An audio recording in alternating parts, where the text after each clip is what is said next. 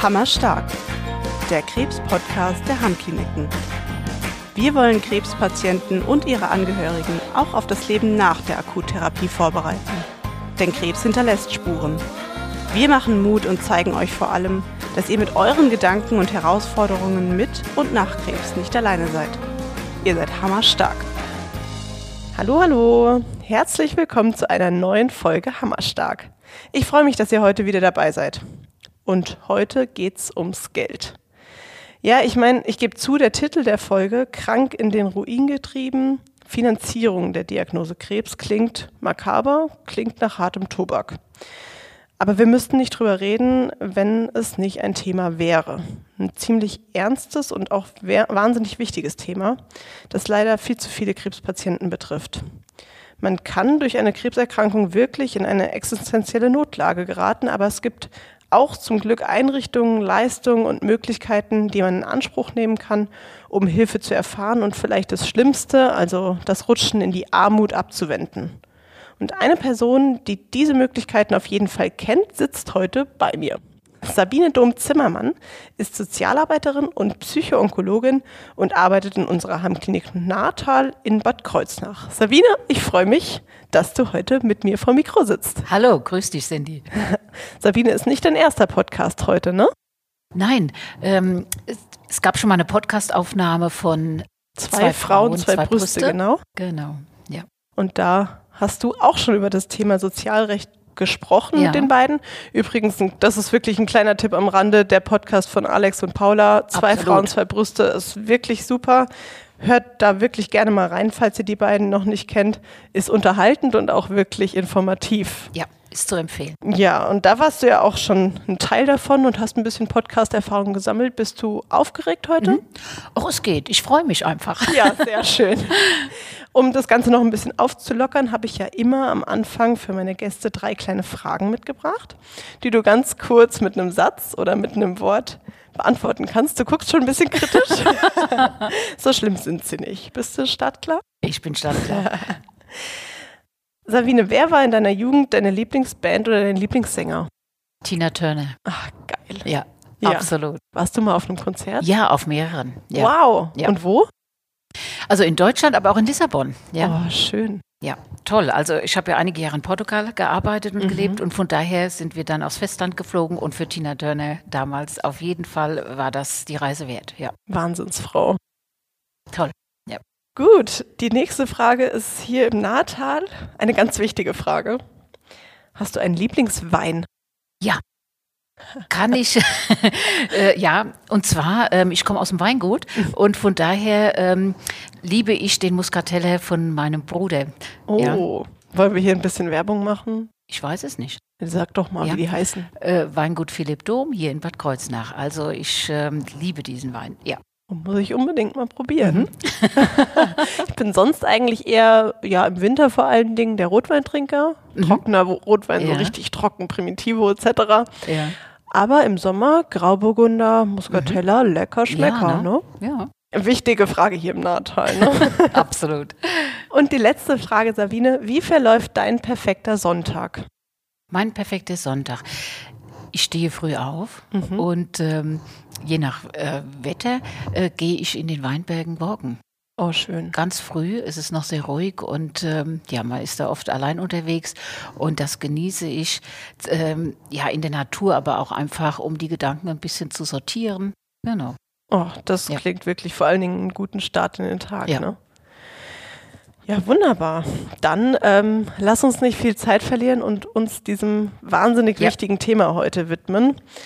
Es, wir wollen uns ja um das Thema Geld und Finanzierung der Diagnose und Therapie mhm. Krebs unterhalten. Hört sich komisch an. Ähm, aber wir sagen ja auch zu Beginn jeder Folge, Krebs hinterlässt Spuren und das eben nicht nur körperlich und psychisch, sondern leider auch existenziell. Das Armutsrisiko ist ja für viele die größte Herausforderung, wenn sie den Krebs besiegt haben. Ich habe mal gesucht und habe eine Studie von 2015 gefunden nach der 35 Patienten, Prozent der Patienten unter finanziellen Problemen leiden nach, der, nach Abschluss der Krebstherapie. Und man muss sagen, das ist ja Fluch und Segen zugleich. Ne? Dank des medizinischen Fortschritts überleben zwar immer mehr Menschen eine Krebserkrankung, Aber mit den gesundheitlichen und existenziellen Folgen und Sorgen werden sie ja oft dann alleine gelassen. Ähm, und das ist wirklich ein hartes Los, wenn man überlegt, dass man so eine schwere Krankheit besiegt ja. hat und dann eigentlich schon die nächste riesige Sorge, das nächste riesige Päckchen an die Tür klopft. Ne? Wie oft kommt es bei euch vor, Sabine, dass Patienten während ihrer Reha mit existenziellen Sorgen und Ängsten auf dich zukommen? Ja, das kann ich nur unterstreichen. Und zwar ähnlich. Ne? Also sehr, sehr häufig kommt das mm. vor. Und zwar die Zunahme war besonders auch in der Corona-Zeit zu Beginn zu ent, äh, ja, festzustellen, ähm, da, da, einige ähm, Arbeitsstellen von den Partnern weggebrochen sind und dadurch nochmal äh, die existenzielle Not einfach größer wurde. Mhm. Aber grundsätzlich ist das ein sehr großes Thema hier auch in der Reha. Mhm. Ja. Und um welche Ängste handelt es sich da am meisten? Mhm. Letztendlich sind das auch Ängste, wie kann ich die Miete bezahlen? Mhm. Ja, wie kann ich äh, für die Kinder äh, die, die Kleidung, Schulsachen, es fehlt äh, an allem. Ja, und äh, das ist einfach so bedrohlich. Letztendlich würde es ja reichen, wenn man sich mit der Krebserkrankung beschäftigt. Mhm. Und dann kommt einfach hier diese zweite ähm, große das zweite große Paket mit der mhm. wirtschaftlichen Sicherung dazu. Äh, das hat natürlich auch Folgen, zum Beispiel auch äh, Schlaflosigkeit, Unruhe. Mhm. Die Patienten berichten oft davon, Gedankenkreisen, dass sie da gar nicht mehr so rauskommen. Wie bezahle ich das jetzt? An wen kann ich mich noch wenden? Und was wir festgestellt haben, ist, dass ähm, oftmals es so ist, erst wenn die wirtschaftliche Sicherung in der Reha geklärt ist, dass dann die Patienten sich in den Reha-Prozess in Ruhe einlassen können. Mhm.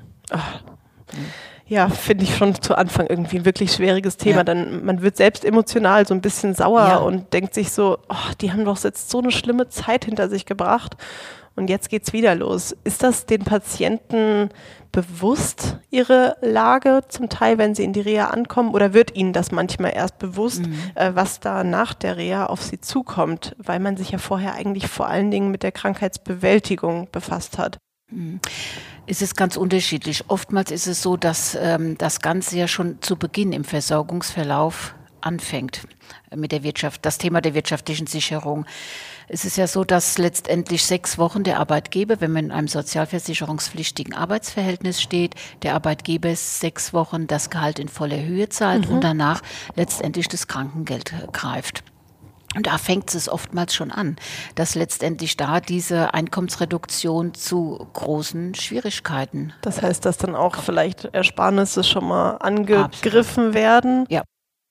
Also ähm, laut den Patienten wird oftmals die Notreserve angegriffen, oftmals auch, was sie fürs Alter sich zurückgelegt mhm. haben. Ähm, Urlaubsgeld ja, dass sie sich angespart haben, die eiserne Reserve. Und das ist einfach äh, ja dramatisch, weil nach der Erkrankung äh, fangen sie auch oftmals erst langsam wieder an, in den Beruf einzusteigen und dann sich das wieder zu erarbeiten. Mhm. Das heißt, dass eigentlich schon nach Beendigung der Reha viele Reserven aufgebraucht sind und man da wirklich, wenn man nur überhaupt ins Berufsleben einsteigen kann, dann ja nur ja. mit wenigen Stunden, dass man da wirklich in eine richtige Notlage geraten ja. kann. Und oftmals auch, wie gesagt, schon früher. Ne? Mm. Ah, Wahnsinn. Dann ähm, würde ich vorschlagen, wir dröseln das Ganze mhm. mal auf. Du hast eben schon vom Krankengeld gesprochen.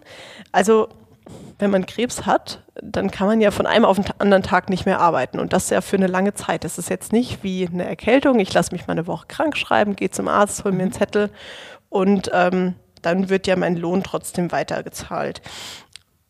Wie lange kann man denn krankgeschrieben werden, wenn man Krebs hat? Mhm. Also ist es so, grundsätzlich äh, besteht ein Maximal Anspruch auf 78 äh, Wochen Krankengeld. Das ist ein Maximalanspruch. Der wird nicht unbedingt immer ausgeschöpft. Es ist wirklich also abhängig äh, von der Diagnose, von den Therapien. Wie geht es danach weiter? Äh, gegebenenfalls äh, Nebenwirkungen, die mich beeinträchtigen, wieder meine Tätigkeit ähm, aufzunehmen. Also das wäre so ein Maximalanspruch. Und es ist so, man ähm, spricht von einer Blockfrist. Ab dem ersten Tag der Arbeitsunfähigkeitsbescheinigung beginnt eine Blockfrist von drei Jahren. Mhm. Und in dieser Blockfrist Blockfrist habe ich da diese Zeit, äh, diesen Maximalanspruch auf diese 78 Wochen. Mhm. In diese 78 Wochen zählen schon die sechs Wochen ähm, hinzu, die der Arbeitgeber das volle, Entge das volle Gehalt zahlt, sowie die Dauer der Rehabilitation. Das okay. wird hinzugezählt. Aber ähm, wenn ich dann, kann ich am Anfang gleich 78 Wochen beanspruchen oder ist das so, dass ich äh, immer alle drei Monate wieder zum Arzt gehen muss und sagen muss, hier, ich bin immer noch krank und schreib mich mhm. wieder mal bitte ein paar Wochen krank? Ja ist es so, dass äh, man in der Regel vier Wochen erstmal krankgeschrieben mhm. wird und, ähm, und dann immer pünktlich letztendlich wieder sich die neue Arbeitsunfähigkeitsbescheinigung beim behandelnden Arzt äh, abholen muss. Und das ist oft auch für die Krebspatienten eine zusätzliche Belastung. Das muss man auch selbst machen. Ja. Das ist nicht automatisch ja, irgendwie. Genau. Mhm. Soweit ist es noch nicht. Mhm. Ähm, und zwar, man muss jedes Mal hin und es ist wichtig, äh, dass da keine Lücke entsteht, weil oftmals berichten auch die Patienten aufgrund der Überforderung, ne? also sind oder sind der Chemotherapie sind eigentlich gar nicht in der Lage. Mhm. Und dann vergessen sie auch mal die Krankmeldung. Und äh, wenn da eine Lücke entsteht, wird einfach ähm, die Krankengeldzahlung eingestellt seitens der Krankenkasse und dann ist das wirklich eine größere Aktion und äh, wieder Kontakt aufzunehmen, nachzureichen. Oh. Ähm, dann wird ein Teil nicht bezahlt, dann, das, dann fehlt das wieder ne, im Monatsbudget und das ist einfach auch ja viel Stress für die Patienten. Ja, Wahnsinn. Also wenn ich es ja. vergesse, habe ich als Patient, der eigentlich ja. beschäftigt ist mit der Krankheitsbewältigung, echt noch ein finanzielles Problem. Mhm. Wow. Genau. Okay. Es ist so angedacht, dass ab äh, Oktober 2021 sollte eine digitale Über Übermittlung letztendlich der Arbeitsunfähigkeitsbescheinigung direkt an die Krankenkasse ähm, folgen, aber es sind noch nicht alle Praxen angeschlossen. Mhm. Daher immer mit dem ähm, Arzt besprechen, wie weit mhm. da der, äh, der Stand der Dinge ist und ansonsten wirklich äh, direkt zur Krankenkasse mhm. den Krankenschein wie viel ist das Krankengeld ungefähr? Weil du ja. gesagt hast, naja, wenn das füllt schon im Monatsbudget, das ist ja, ja kein volles Gehalt mehr. Ja, also es ist 70 Prozent ähm, vom äh, Bruttogehalt und maximal 90 Prozent äh, vom Netto. Man geht von einem Höchstbetrag aus von 112 Euro. Aber das ist wirklich der Höchstbetrag. Mhm. Und, ähm, und natürlich ist das schon eine große Differenz. Und oftmals ist es ja so für viele Menschen, besonders auch ähm, äh, Frauen, die zum Beispiel auch allein leben, alleinerziehend sind, ähm, da ist ja schon das Einkommen oftmals äh, gering. Mhm. Und ähm, wenn dann nochmal, und da kommt mir gerade so, sag ich mal, zurecht, wenn man arbeitet und wenn dann es ins Krankengeld übergeht und dann diese Differenz, ähm, ja, letztendlich, ähm, ja, zustande kommt und dann ist es wirklich ein großes mhm. Problem. Und ich habe jetzt gerade überlegt, jetzt ist ja gerade Corona, es sind viele Menschen in Kurzarbeit geschickt worden, viele Existenzen oder Firmen mussten auch schließen. Was ist denn, wenn man vorher schon arbeitslos war mhm. und dann die Krebserkrankung bekommt, dann hat man ja vorher gar kein Bruttoeinkommen. Also es ist so, wenn man in der Arbeitslosigkeit äh, krank, äh, also erkrankt, ist es so, dass das Arbeitsamt erstmal die sechs Wochen weiterzahlt und dann aber man äh, in das Krankengeld letztendlich kommt. Da gibt es einen bestimmten ähm, Berechnungszeitraum, mhm. der dann zugrunde gelegt wird und ähm, es ist auf jeden Fall auch ein geringeres Einkommen. Ne? Mhm. Ne? Ja. Oh ja. Weil da gibt es ja diese 70 Prozent vom Brutto ja eben nicht. Deswegen hatte ich noch ja. mal gefragt. Genau.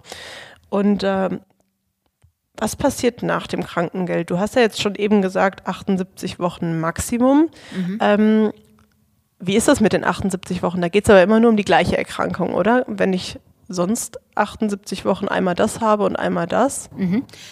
Ist es so, wenn auf eine, also die, diese 78 Wochen gelten für eine und dieselbe Erkrankung. Mhm, ja. äh, wenn auf eine Erkrankung, eine erneute Erkrankung hinzutritt. Es wird vielleicht noch äh, eine orthopädische Erkrankung hinzutreten und man ist noch im Status der Arbeitsunfähigkeit, dann wird das zusammengerechnet in diesen 78 okay. Wochen.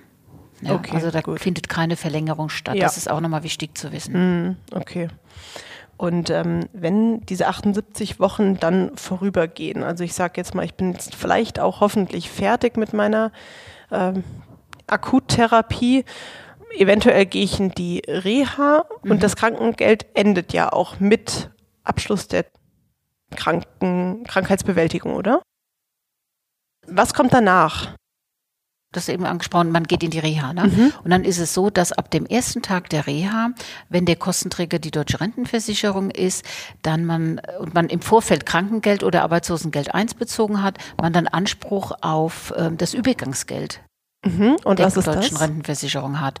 Und zwar das auch eine Entgeltersatzleistung und äh, weil es wird ja dann hier kein Krankengeld gezahlt, Mhm. von daher eine andere Leistung. Okay. Und das wäre das Übergangsgeld und da ist die Höhe, man geht von 68 Prozent des Nettogehalts aus und ähm, wenn noch ein Kind mit Kindergeldanspruch in der Familie ist, äh, sind es 75 Prozent. Aber auch das wieder ein geringeres Einkommen natürlich. Mhm. Aber diesmal ist, es, Verdienst. dieses Mal ist es das Nettoeinkommen. Beim Krankengeld Ja. war es das Bruttoeinkommen. Genau, das ist ein bisschen, Ist es ein bisschen höher dann aber verwirrend. auch? Ähm, es kommt ja darauf an, ob noch ein Kind mit im Ah ja, Haushalt genau, ist. ne? klar. Ja, Ja. ja ist ähm, auch wirklich verwirrend. ja. ist es, ja. Und ähm, bekommt das jeder dieses Übergangsgeld? Es kommt darauf an, ob man sich vorher den Anspruch erworben hat, zum Beispiel ähm, durch letztendlich die, eine sozialversicherungspflichtige Tätigkeit oder im Vorfeld dieser Krankengeldbezug, Arbeitslosengeld 1 Bezug, dann hat man den Anspruch auf Übergangsgeld über die Mhm. Okay. deutsche Rentenversicherung. Und ähm, muss das selbst beantragt werden, dieses Übergangsgeld, oder ist das automatisch? Das ist ein ganz wichtiger Punkt, Cindy. Und zwar, wir erleben hier häufig, ähm, dass die Patienten aus äh, allen Wolken fallen und denken, oh nein, das Krankengeld läuft doch hier weiter. Und äh, sind oftmals überrascht und haben gar nicht diese Information, dass äh, über eine Reha-Maßnahme zulasten der deutschen Rentenversicherung hier kein Krankengeld gezahlt wird. Oh. Und von daher also wir haben das auch festgestellt und haben äh, auch bemerkt, was das mit unseren Patienten macht, welche Unruhe das ähm, auslöst. Und so haben wir auch unser Programm ein bisschen verändert und haben schon in der Anreisewoche unseren sozial ähm, rechtlichen Vortrag eingeplant und informieren darüber.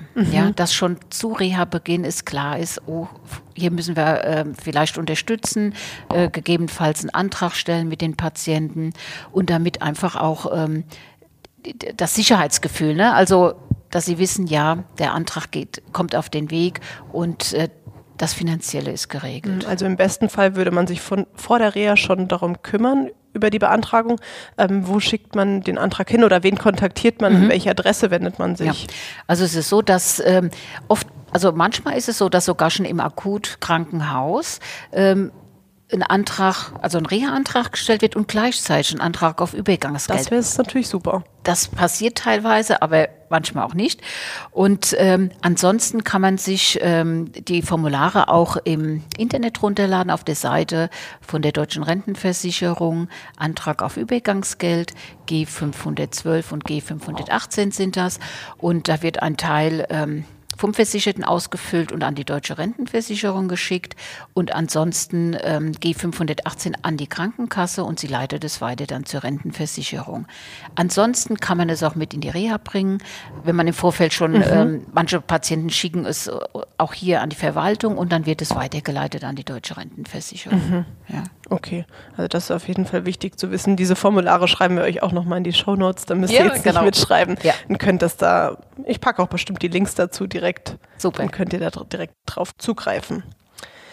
Ähm, und was ist denn dann, wenn diese vielen Patienten während der Reha dieses Übergangsgeld noch nicht beantragt haben? Habe ich dann da auch, ist mir dann auch was durch die Lappen gegangen, wie zum Beispiel bei dem Krankengeld, oder kann ich das auch noch nachträglich machen, ohne dass ich einen Verlust habe? Ja, ähm, das ist möglich. Man kann während der Reha das stellen. Im äußersten Fall auch noch, ähm, wenn man es ganz äh, ja, vergessen hat, auch nach der Reha. Aber es wäre natürlich sinnvoll, auch ähm, aufgrund des ähm, ja, des Bezuges, ne, dass man rechtzeitig das Geld bekommt, ähm, dass man das im Vorfeld schon auf den Weg bringt und man kann dann letztendlich auch ähm, ruhig hier äh, die Reha wahrnehmen Ja. und muss nicht noch äh, sich mit den Formularen, mit den Bankverbindungen und so weiter beschäftigen. Ja, das stimmt. Also das ähm, kann man sich schon mal als kleine Sorge nehmen. Ja. Das ist nicht wie mit dem Krankengeld, sondern das Übergangsgeld kann man auch noch ja, während der Reha. Ja. Härtefall Ja. ein bisschen zu spät einreichen. Ja, also ich finde das äh, echt schwierig, wenn ich mir überlege, wie soll man das alles unter einen Hut bekommen. Ne? Ähm, man ist ja auch noch mit sich selbst beschäftigt. Ja, das ist oft äh, die Schwierigkeit, ne? auch die Merk- und Konzentrationsfähigkeit äh, sind ja bei manchen Patienten durch Ja. die Therapien auch reduziert. Und das dann sich alles zu merken und ähm, wenn man vorher gar nicht so viel mit den administrativen Dingen zu tun Ja, hatte, also ist das eine zusätzliche äh, wirklich Belastung und Herausforderung. Ja. Wird das dann auch oft von den Angehörigen übernommen, diese, diese ganzen Beantragungen? Weil die bekommen das ja in der Reha vielleicht nicht so mit. Ich äh, denke jetzt gerade an die Patienten, die vielleicht auch schon ein bisschen älter sind ähm, und vielleicht gar nicht mehr ihre eigenen Sachen so groß verwalten, dass das eigentlich sowieso schon die Kinder machen. Äh, Gibt es da auch Adressen für die Angehörigen vielleicht, die jetzt hier zuhören und sagen, ja, während der Reha kann ich ja gar keine Informationen bekommen, da ist ja meine Mama da. Letztendlich ist immer eine, finde ich, eine sehr empfehlenswerte Anlaufstelle die Krebsberatungsstellen. Ja, Mhm. sie bieten auch die sozialrechtliche Beratung an, auch in Fragen Krankengeld, Übergangsgeld. Ähm, das kann ich auf jeden Fall Mhm. Okay. empfehlen. Ja. Gut. Ja, und jetzt, ähm, du hast das Wort wirtschaftliche Sicherung ja schon ein paar Mal genannt, nach Therapiebeendigung. Was ist denn, wenn die Patienten jetzt fertig sind mit ihrer Reha, aber noch nicht arbeiten können, weil sie sich einfach noch nicht körperlich oder auch psychisch in der Lage fühlen? Ähm, was passiert dann? Wird man dann arbeitslos? Ähm, ich habe da den Begriff Nahtlosigkeitsprinzip gefunden. Ja, und zwar ist es so, wenn, äh, wenn die Therapie ähm, abgeschlossen oder nach der Rehabilitation. Und es zeigt sich, dass äh, es noch eine Weile dauert und man so schnell noch nicht leistungsfähig ist und das Krankengeld ausläuft nach diesen 78 Wochen, dann verhält es sich so, dass die Krankenkasse in der Regel so vielleicht zwei Monate vor Ablauf ähm, der Krankengeldzahlung oder Beendigung, äh, Beendigung des Krankengeldes ähm, die, die Versicherten anschreibt und das mitteilt und darauf äh, hinweist, bitte nehmen Sie Kontakt zum Arbeit, zu der Agentur für Arbeit auf und beantragen Sie Arbeitslosengeld 1. Das ist oftmals im ersten Moment äh, verwirrend, weil man denkt, ich habe ja noch einen Arbeitsplatz, warum soll ich jetzt Arbeitslosengeld 1 beantragen? Aber das ist eine besondere Form des Arbeitslosengeldes 1, wie du eben gesagt hast, zur Nahtlosigkeitsregel, also Regelung, damit man nahtlos letztendlich sozialversichert bleibt. Weil ansonsten würde ja da einiges wegfallen. Und so würde man dann erstmal zum Arbeitsamt gehen, das Arbeitslosengeld 1 beantragen und dann wird geprüft, ob man Anspruch hat und dann könnte erstmal das Arbeitslosengeld 1 greifen. Und äh, dann bleibt man dann in der Arbeitslosigkeit? Also wenn ich jetzt sage, okay, ähm, ich bin jetzt doch auf, auf Dauer krank geschrieben oder nee, nicht krank geschrieben, aber arbeitsunfähig, da kann ich ja dann quasi wählen zwischen wahrscheinlich Langzeitarbeitslosigkeit oder dann eben der Rente, oder?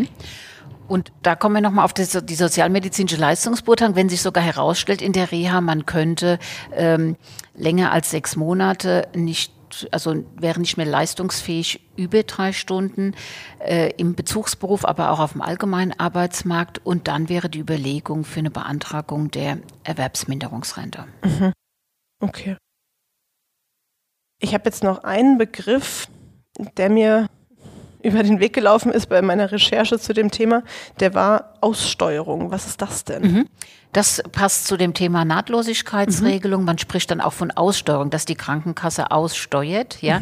Und ähm, dann, das ist genau das Prozedere, was ich eben beschrieben Ah, habe, dass okay. man praktisch dann äh, der Krankengeldbezug endet und man meldet sich beim Arbeitsamt und beantragt Arbeitslosengeld 1. Und das ist einfach, damit man auch versichert bleibt dann. Genau, und auch Bezüge letztendlich Entgeltersatzleistung Ja, ja, erhält. genau. Ne? Ja. Ja. Und ähm, wenn wir jetzt sagen, wir sind jetzt bei der Arbeitslosigkeit oder der Rente, wir stehen vor dieser Entscheidung. Was ist der Unterschied? Also zwischen einer Erwerbsminderungsrente, ähm, ich habe auch den Begriff, also normalerweise sagt man ja Frührente dazu, ist aber das gleiche, ne? Das ist so umgangssprachlich, ne? Ja, Wo man das okay. letztendlich so sagt. Und das andere wäre dann die Erwerbsminderungsrente, genau. Und zwar, ähm, die würde dann greifen, wenn man tatsächlich unter drei Stunden leistungsfähig Okay, wäre. okay. Und ähm, dann wäre die Möglichkeit, diese zu beantragen. Und ähm, dann ist man ja oft, oftmals auch nicht in der Lage, eine andere Tätigkeit Mhm. aufzunehmen. Die Alternative ist ja dann Arbeitslosengeld 2 dann auch, oder? Alternativ, ich würde es als Ergänzung sehen. Ja? okay. Weil das eine ist ja dann praktisch ähm, ja, eine, eine Ent, ja, man geht in die Erwerbsminderungsrente und Arbeitslosengeld 2, das wäre eine finanzielle Ergänzung, wenn die Erwerbsminderungsrente äh, so gering wäre, dass man aufstocken könnte. Okay, das heißt, das ja. wäre eigentlich eine finanzielle Hilfeleistung. Genau. Mhm. Ja. Okay. Vielleicht nochmal für den einen oder anderen zur Erklärung. Kannst du in ein paar Worten nochmal den Unterschied zwischen Arbeitslosengeld 1 und 2 erklären? Mhm. Arbeitslosengeld 1 ist ja, ähm, greift letztendlich, wenn man seinen Arbeitsplatz, wir kennen das, wenn man, wenn man seinen Arbeitsplatz verliert, dann würde man als nächsten Schritt sich beim Arbeitsamt melden und Arbeitslosengeld 1 beantragen. Mhm. Auch im Falle, was wir eben angesprochen hatten, im Falle der Nahtlosigkeitsregelung, sprich Aussteuerung. Und Arbeitslosengeld II ist eine ergänzende Leistung, äh, bekannt auch als ähm, Hartz IV. Mhm. Und das kann man ja auch beziehen, wenn man einen Arbeitsplatz hat, aber ein geringes Einkommen hat, kann man aufstocken. Mhm. Und das gilt auch, äh, wenn man eine befristete Erwerbsminderungsrente äh, beziehen würde und die so gering ist, dass man aufstocken könnte. Mhm. Und das wäre auf jeden Fall zu empfehlen, dass man das prüft. Und das ist oft auch abhängig, ähm, wie lebe ich, in welchem Kontext. Gibt es vielleicht aber auch noch einen äh, Partner, ähm, der im Haushalt lebt, ist noch ein Einkommen vorhanden. Das ist wirklich einkommensabhängig von den Haushaltsmitgliedern. Man spricht dann von einer Bedarfsgemeinschaft, mhm. ja, wo der eine für den anderen Verantwortung übernimmt, auch in finanzieller Hinsicht. Mhm. Okay. Und ähm, wenn wir jetzt noch mal zur Rente gehen, zur Erwerbsminderungsrente, muss ich da irgendwas Spezielles beachten bei der Beantragung? Muss ich mich im Vorfeld schon um irgendwas kümmern? Ähm, oder wie, wie gehe ich daran, dass ich meine Rente beantrage? Mhm. An wen wende ich mich da? Ja, also wenn die, aus, die Empfehlung aus der Reha Klinik ähm, erfolgt, dann äh, sprechen wir auch in der Sozialberatung durch, was sind so die nächsten Schritte, wo kann ich mich hinwenden. Und ähm, da, wird, da empfehlen wir auch immer Kontakt mit der deutschen Rentenversicherung aufzunehmen. Wir suchen dann die äh, Kontaktdaten heraus und ähm, oft ist es ja, es ist empfehlenswert, auch mal eine Kontenklärung letztendlich durchzuführen. Mhm. Und zwar, Was ist das? Ähm, man es ist ja so, man bekommt immer alle ein, zwei Jahre unsere Renteninformation, ja. man schaut mal kurz drüber und heftet es vielleicht ab. Genau, und so, genau so läuft das. Und man guckt, was da irgendwann mal drauf rauskommen genau, könnte. Ja. Und ähm, schaut gar nicht so genau auf den Verlauf. Und jetzt aber, wenn eine Renten, Renten, Rente beantragt wird, ist es ja ganz wichtig, äh, dass letztendlich alle sozialversicherungspflichtige Zeiten aufgeführt werden. Weil oftmals ähm, wurde das eine oder andere äh, nicht ja, dokumentiert. Also es fehlen oftmals auch bei den Patienten einige Jahre. Und das ist natürlich bares Geld nachher, mhm. ne, wenn man die Erwerbsminderungsrente bezieht. Weil die Höhe der Erwerbsminderungsrente ist ja abhängig vom, von der Berufsbiografie. Wie viele Jahre habe ich gearbeitet? Wie hoch war mein Bruttoeinkommen? Und das baut sich ja so über die Jahre auf. Und wenn da einige Jahre fehlen, ist das natürlich ein, ja, ein größerer mhm. Verlust. Wie mache ich das dann, wenn ich jetzt zum Beispiel Mutter bin und gerade in der Erziehungszeit bin? Muss ich das auch melden oder ähm, ist das automatisch? Mit der Erziehungszeit oftmals äh, wird das im Nachhinein, wird man dann auch nochmal angeschrieben und kann das nochmal angeben. Und darauf ist auch besonders zu achten mit den Erziehungszeiten. Die gehen ja, also von den Rückmeldungen von den Patienten kann ich sagen, dass da das eine oder andere schon mal verloren geht. Mhm. Darauf ist dann wirklich bei einer Kontenklärung dann auch zu achten. Okay, also ja. das sollte man sich auf jeden Fall merken. Und die Beantragung an sich kann man bei der deutschen Rentenversicherung äh, durchführen. Man kann auch schon im Internet äh, letztendlich einen Antrag stellen, wenn natürlich die Kontenklärung durchgeführt ist. Mhm. Das wäre so, denke ich, der erste Schritt. Und ansonsten gibt es auch versicherten Älteste in der Region, die einem helfen bei der Antragsstellung. Und ähm, ansonsten, einige Patienten sind auch in den Sozialverbänden organisiert, zum Beispiel Sozialverband Deutschland, VDK. Mhm. Äh, die helfen auch bei der Antragstellung. Okay. Und dann nicht zu vergessen, der nächste Schritt, falls äh, der Antrag auf Erwerbsminderungsrente abgelehnt werden sollte, ähm, hat man vier Wochen Einspruchsfrist und kann ähm, einen Widerspruch einlegen. Und ähm, da können zum Beispiel auch die Sozialverbände unterstützen. Mhm. Was könnte denn ein Grund sein, dass das abgelehnt wird? Gut, es könnte ja sein, dass äh, die Rentenversicherung ähm, das nicht so sieht, dass sie noch sieht, äh, man könnte noch arbeiten mhm. gehen und da wird vielleicht auch nochmal ein Gutachten erfolgen und ja, es wird abgelehnt. Passiert das oft? Das kommt schon manchmal vor. Mhm. Ähm, wir hören das immer so, wenn Patienten im Vorfeld äh, ja, also oder während der Therapie eine, einen Antrag stellen, dann wird oft abgewartet, wie verläuft die Reha oder mhm. im Vorfeld schon abgelehnt. Also es hängt aber auch immer wirklich ähm, vom vom Krankheitsbild ab, ne? mhm. von den Diagnosen und vom Therapieverlauf. Aber das kommt schon ab und an vor. Ja. Okay. Und da ist es immer ganz gut, wenn man ähm, eine, ja, zum Beispiel Sozialverband, Krebsberatungsstelle an der Seite hat, die einem da sozialrechtliche mhm. äh, Beratung anbieten können. Mhm. Noch eine Frage zur Kontenklärung. Ähm, neben diesen Erziehungsjahren, die ich eben angesprochen habe, sind es dann wahrscheinlich eher so diese Minijobs, ähm, die dann vielleicht nicht unbedingt gemeldet wurden oder beziehungsweise ähm, vielleicht auch wieder abgemeldet wurden.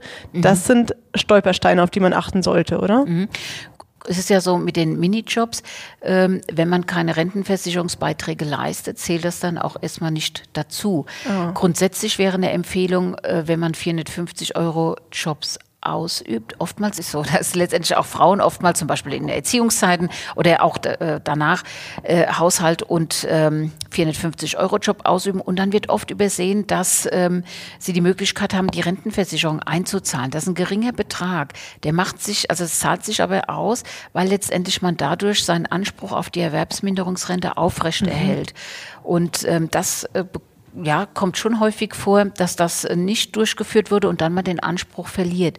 Weil bei der Erwerbsminderungsrente ist es so, man muss in den letzten in den letzten fünf Jahren drei Jahre Wartezeit erfüllt haben, also eingezahlt haben zum Beispiel. Mhm. Wenn das nicht erfüllt ist, ähm, besteht in der Regel auch kein Anspruch auf Erwerbsminderungsrente. Und da kann man 20 mhm. Jahre früher schon gearbeitet haben, aber es kommt dann nicht zum Tragen. Und das ist natürlich ärgerlich und gerade bei unserem Thema wirtschaftliche Sicherung, ähm, ja, ist das dann eine Riesenlücke. Das ist wirklich eine Riesenlücke ja. und auch, also hochdramatisch meiner Meinung Absolut. nach. Also das hat ja wahnsinnige Auswirkungen. Ähm, ja, also da muss man auch wirklich sagen, da sind einige Patienten, die da, denen es dann wirklich schlecht geht, oder? Ja. Das erlebt ihr schon oft. Ja, wir, ähm, was wir auch oft erleben, ist, ähm, dass Patienten äh, kommen in die, in die Sozialberatung und sagen, wie, wie mache ich denn das? Das Übergangsgeld wird erst nach der Reha zum Beispiel gezahlt. Ich mhm. brauche aber jetzt, mhm. je nachdem, ähm, zu welchem Zeitpunkt Sie kommen, vielleicht äh, endet der Monat in der Mitte der Reha und dann, wie bezahle ich die Miete? Mhm. Weil Sie haben ja oft schon einen äh, langen Versorgungsverlauf vor, also hinter sich, bevor Sie zu uns in die Reha kommen. Da ist ja schon oftmals das Geld dann knapp. Und dann haben wir die Möglichkeit, dass wir eine Abschlagszahlung ähm, anbieten können. Und zwar ist es so, dass wir dann ein Schreiben an die Rentenversicherung erstellen mit der Bitte um zeitnah äh, Auszahlung mhm. eines Teilbetrags, ja, dass okay. zumindest dann äh, die Miete auch gezahlt werden kann. Mhm. Ja. Ja, also bei der ganzen Dramatik, die wir jetzt so ein bisschen vor Augen geführt mhm. bekommen haben, auch wenn es jetzt heißt, ja, dieses Geld und jenes Geld, aber alles ist ja auch irgendwann hat ja ein Ende. Es gibt aber zum Glück, zumindest so als kleines äh, Trostpflaster, ja einige finanzielle Hilfsmöglichkeiten. Mhm. Du hast ja jetzt eben schon mal die Abschlagszahlungen, die hier in der Reha-Klinik ähm, ja. auch beantragt werden, genannt.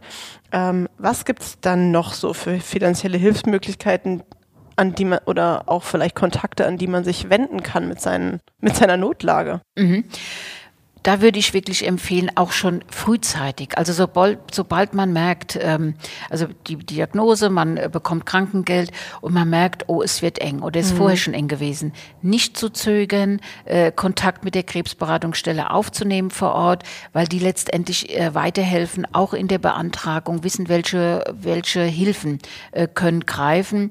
Es gibt, was wir erwähnt hatten, Arbeitslosengeld 2 zum Beispiel für die Ergänzung, ähm, aber es gibt da noch Härtefall, einen Härtefallfonds der Deutschen Krebshilfe. Mhm.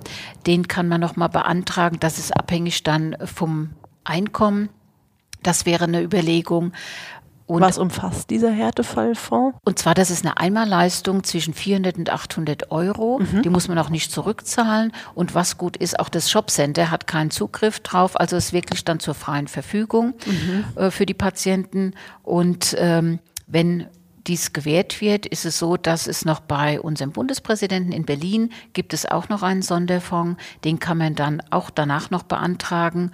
Und wir hier in Rheinland-Pfalz haben bei unserer Ministerpräsidentin auch noch einen äh, Sonderfonds, der dann als an dritter Stelle zu beantragen ist.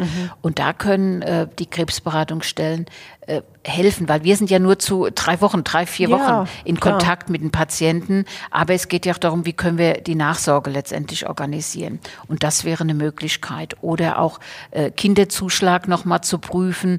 Es wäre auch eine Überlegung ähm, bezüglich Wohngeld. Das wird oft übersehen und zwar ähm, bei der zuständigen Wohngeldbehörde kann man auch einen Antrag stellen. Wenn man zur Miete ist, aber auch für äh, Menschen, die Eigentum besitzen, gibt es einen Lastenzuschuss, wäre auch bei der Wohngeldbehörde zu beantragen. Und was ja praktisch ist, es gibt im Internet auch einen Wohngeldrechner, da kann man auch sehen, je nachdem, wie viel Einkommen äh, vorhanden ist, habe ich Anspruch auf Wohngeld und wie hoch ist das? Ah, okay. Ja. Das wäre nämlich meine nächste Frage gewesen, Ja. woher ich weiß, ob ich darauf Anspruch Ja, habe. Ja, genau. Das Gleiche gilt auch für den Kinderzuschlag. Da gibt es Mhm. einen Kinderzuschlag Lotsen. Da kann man sich informieren und kann auch schon berechnen, habe ich da Anspruch, weil das hängt ja auch Okay. vom Gesamteinkommen ab. Auf jeden Fall, ja, Ja. klar. Ne? Ähm, was gibt es sonst noch? Du hast in unserem Vorgespräch hast du schon mal das Wort Arbeitgeberaufstockung genannt. Was ist das genau? Kann ich einfach fragen, kann Mhm. Ja. ich eine Gehaltserhöhung bekommen oder? Also es ist so, ähm, das ist äh, nicht regelhaft, das muss man dazu sagen. Ich denke, da geht es darum, mit dem Arbeitgeber in der Notsituation Kontakt aufzunehmen. Das berichten einige Patienten und die dann tatsächlich auch Unterstützung finden, wo letztendlich der Arbeitgeber monatlich ähm, einen Geldbetrag überweist, einfach um ähm, die Situation äh, zu stützen. Also das berichten einige Patienten, aber das ist natürlich nicht ähm, gesetzlich verankert, Schade. sondern wirklich schade, absolut. Aber es ist eine freiwillige Leistung und äh, da kann ich wirklich nur appellieren, sich äh, nicht zurückzuhalten, sich nicht, ähm, ja, vielleicht auch genieren, sondern einfach ähm, ist, man kann nicht mehr als anfragen, ja, und vielleicht ist es auch ein Anstoß für einen Arbeitgeber. Und ähm, ich hatte jetzt gerade äh, mit einer Patientin gesprochen, da hat der Arbeitgeber ähm, monatlich äh, 250 Euro, Och, ja, überwiesen. Super. Und das hat sie gerettet. Ja. super.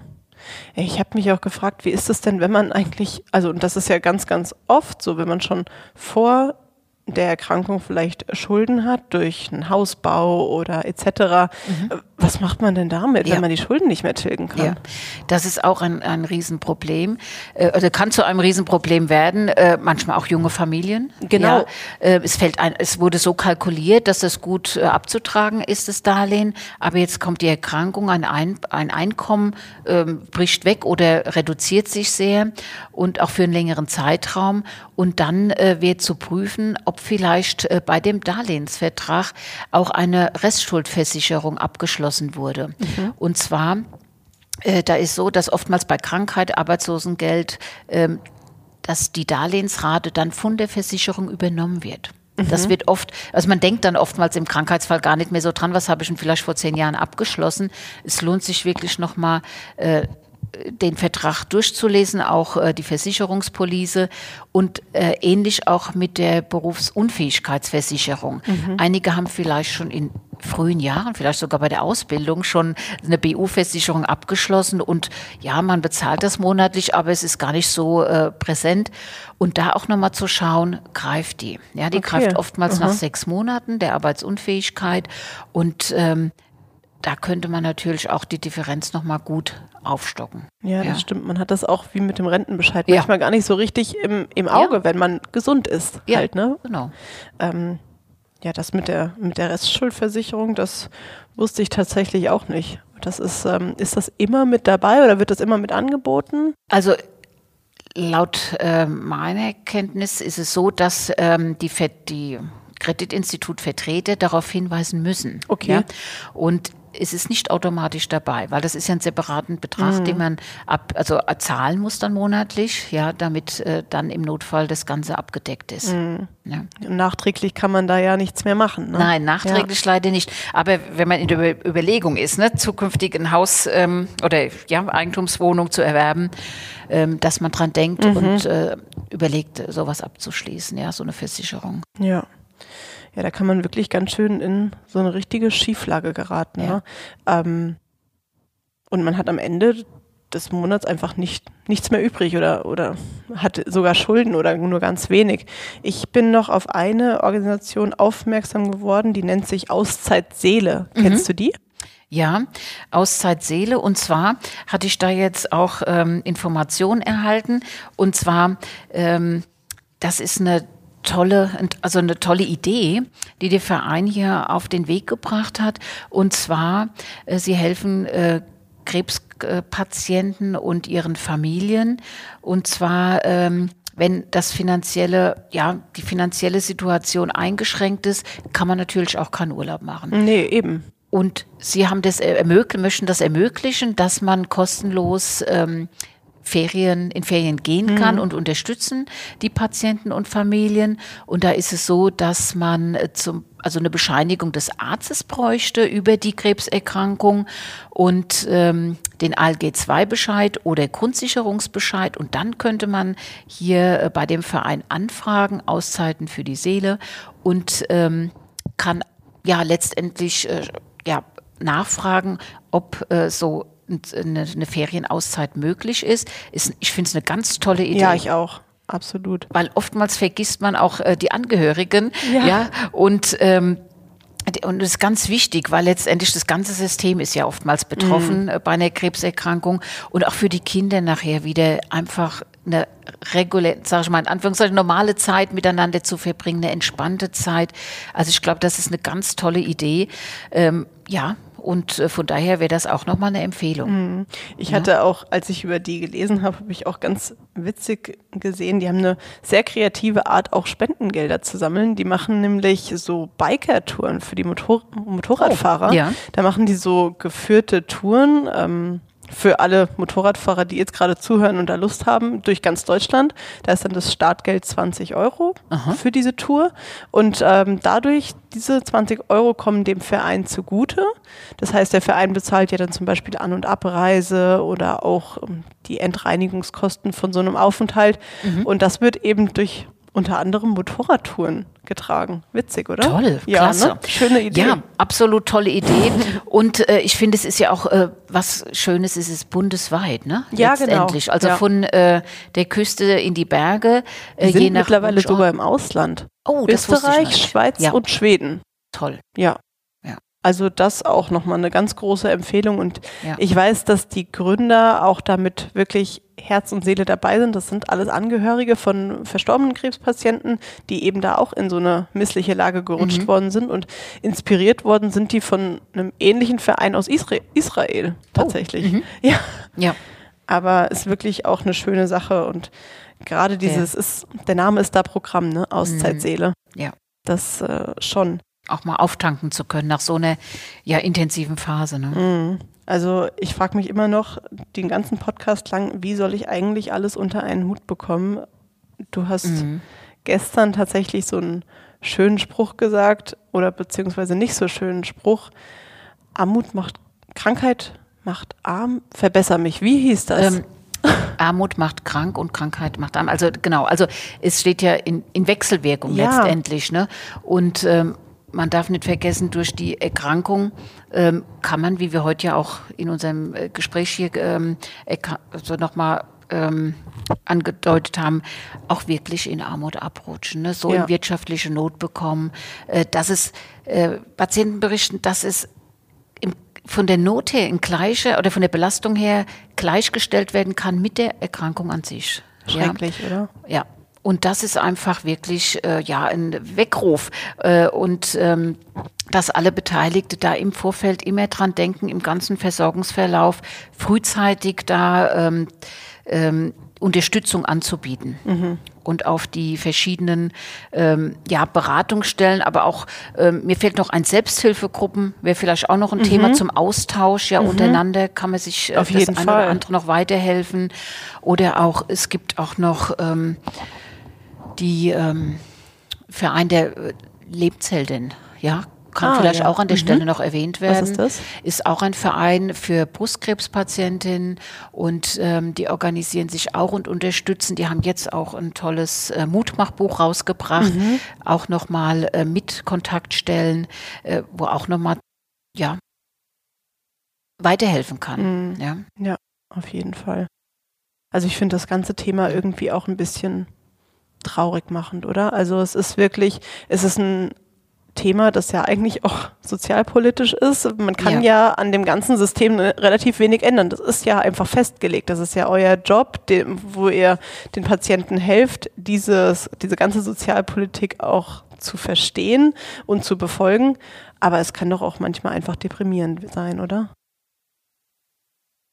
Ja, also wir versuchen äh, in dem Rahmen des Möglichen natürlich zu unterstützen, mhm. aber sind natürlich im, äh, auch ein Stück ähm, begrenzt mhm. in, de, in der Unterstützung aufgrund äh, unseres ähm, politischen äh, den politischen Rahmungen. Ja, klar. Ja, zum Beispiel wäre es auch eine Überlegung, wenn man weiß, ähm, äh, die Krankschreibung dauert äh, locker sechs Monate. Warum muss dann ein Krebspatient ja. alle Monat, also jeden Monat hin und muss sich eine neue und vergisst es vielleicht dadurch mhm. die Konsequenzen?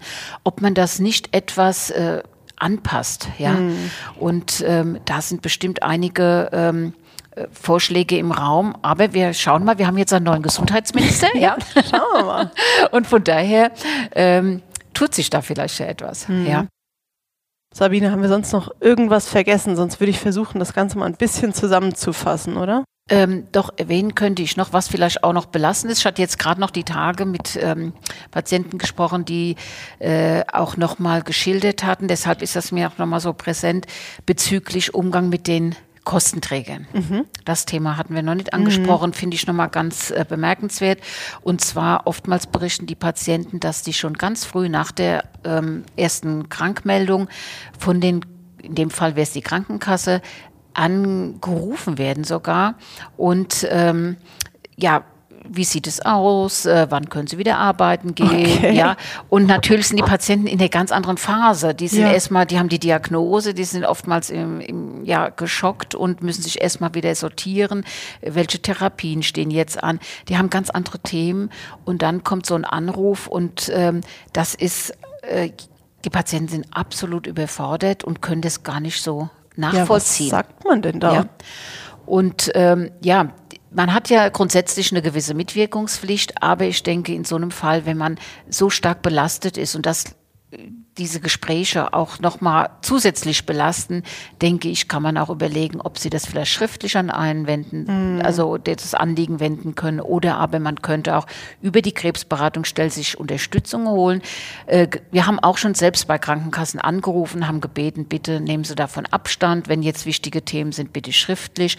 Eine Patientin berichtete, dass sie wöchentlich mittwochs um 10 nach 10 angerufen Nein. wurde von der Krankenkasse und äh, war schon in, also erstarrt mittwochs morgens, bevor überhaupt der Anruf kam. Also das bringt so viel Stress mit die für, für die Patienten, das ist unvorstellbar. Und da würde ich mir einfach wünschen, das ist ja das äh, Krankengeldfallmanagement, was da etabliert wurde.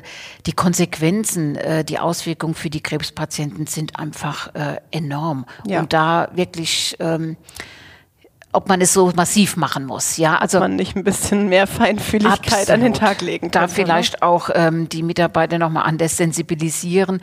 Und die Erfahrung ist ja, die Krebspatienten, die möchten ja wieder äh, mhm. äh, arbeiten gehen, die möchten in ihren Alltag, in, äh, die möchten wieder das alte Leben zurückhaben. Und ähm, von daher ist das wirklich äh, sehr irritierend. Ja, absolut ja. und baut wahnsinnig ja. großen Druck auf auf die Patienten. Ja, und äh, auch bei der Rentenversicherung, denke ich, ist es wichtig, wenn da Fragen sind, ähm, auch sich an die Institution Krebsberatungsstellen, Sozialverbände zu wenden, wenn man da Unterstützung braucht. Mhm. Also wir haben die Erfahrung gemacht, dass man gut mit den Kostenträgern dann auch sprechen kann. Wenn es zu ähm, Differenzen kommt oder Irritationen, rufen wir auch von hier aus an und haben die Erfahrung gemacht, ähm, wenn eine externe Stelle sich nochmal dazwischen schaltet, dass dann oft das Ganze ein bisschen äh, ruhiger angegangen mhm. wird und damit ist dann schon viel geholfen. Okay. Oh, yes. Also die Beratungsstellen sind auf jeden Fall ein ganz wichtiges Thema, das wir ja. auf jeden Fall nochmal hervorheben müssen. Das andere, was ich mir aufgeschrieben habe mit einem riesengroßen Ausrufezeichen, ist das Krankengeld, was jeden Monat beantragt werden mhm. muss, ähm, damit einem da nichts durch die Lappen ja. geht. Und was ich mir auch noch aufgeschrieben habe, was ganz wichtig ist, ist die Kontenklärung für die Rente. um da eben nichts zu versäumen. Damit man wirklich letztendlich all das ausschöpfen kann, was irgendwie möglich ist. Und es gibt eben zum Glück einige finanzielle Hilfsmöglichkeiten, die man in Anspruch nehmen kann. Und ja, dann wünscht man eigentlich, glaube ich, am Ende der Reha jedem Patienten, wo man weiß, es könnte knapp werden, nur das Beste, oder? Ja, auf jeden Fall. Mhm. Und wirklich den Mut, Kontakt aufzunehmen und sich Hilfe zu holen. Ja, ja, das stimmt. Ja, Sabine. Schwieriges ja. Thema, oder? Schwieriges Thema. Aber ähm, um diese ganze Folge nicht ganz so, ja, traurig vielleicht mhm. zu beenden, möchte ich auch heute noch meine Hammer-Story oh, schön. zeigen. Und zwar ist unsere Hammer-Story heute gar nicht so eine witzige, sondern eine schöne Geschichte. Es ist eine Liebesgeschichte. Oh. Eine Liebesgeschichte. Und zwar hat sich die vor knapp 20 Jahren zugetragen, also Anfang der 2000er, in unserer Hammklinik Parktherme in Badenweiler. Mhm. Zwei Patienten, beide Singles. Ein Mann, eine Frau. er saß oben am Wasserbrunnen und schaute nach unten in den Eingangsbereich und just in dem Moment lief eine attraktive Frau durch die Tür. Und er zu seinem Kollegen, mit dem er da steht, weißt du was? Die heirate ich. Toll. Ja, gut, kann man so sagen. Ja. Aber er hat es halt auch gemacht. er hat diese Frau während der Reha kennengelernt. Ja. Die beiden haben sich ineinander verliebt, haben dann geheiratet. Ich glaube, das war, ich weiß gar nicht genau, wann das war, aber sind immer noch glücklich verheiratet. Die waren Ach. dann zu ihrem, ich glaube, zehnjährigen Hochzeitstag, waren die wieder in der Klinik in Badenweiler und haben da Urlaub gemacht. Toll, Herrlich. oder? Herrlich, und es ist tatsächlich noch nicht mal unser einziges Paar, unser Aha. einziges Liebespatientenpaar. Hier im Nahtal gab es nämlich auch eins. Mhm. Die haben sich 2016 kennengelernt in, als Patienten in der Klinik und haben dann 2019 geheiratet. Und da bin ich auch nur aufmerksam geworden drauf, weil sie einen Facebook-Post auf unserer äh, unsere Facebook-Seite von der ja. Klinik Nahetal gepostet haben und dann Moment kennengelernt in der Klinik und jetzt glücklich verheiratet. Oh, Ist das nicht schön? Herrlich. Sehr schön. Ja. ja. Ah, mit einem romantischen ja. Seufzer verabschieden wir uns jetzt auch aus dieser Podcast-Folge. Wir hoffen sehr, dass wir euch einige wertvolle Tipps mit auf den Weg geben konnten und vergesst eins nicht, egal wie hart der Weg auch gerade ist, ihr seid hammerstark. Sabine, vielen, vielen Dank, dass du dabei warst. Danke für deine, deine große Wissensvielfalt und ich hoffe, wir sprechen uns bald wieder. Ja, danke dir auch, Cindy. Es hat mir Freude gemacht. Ja. Bis bald. Alles klar. Tschüssi. Tschüss.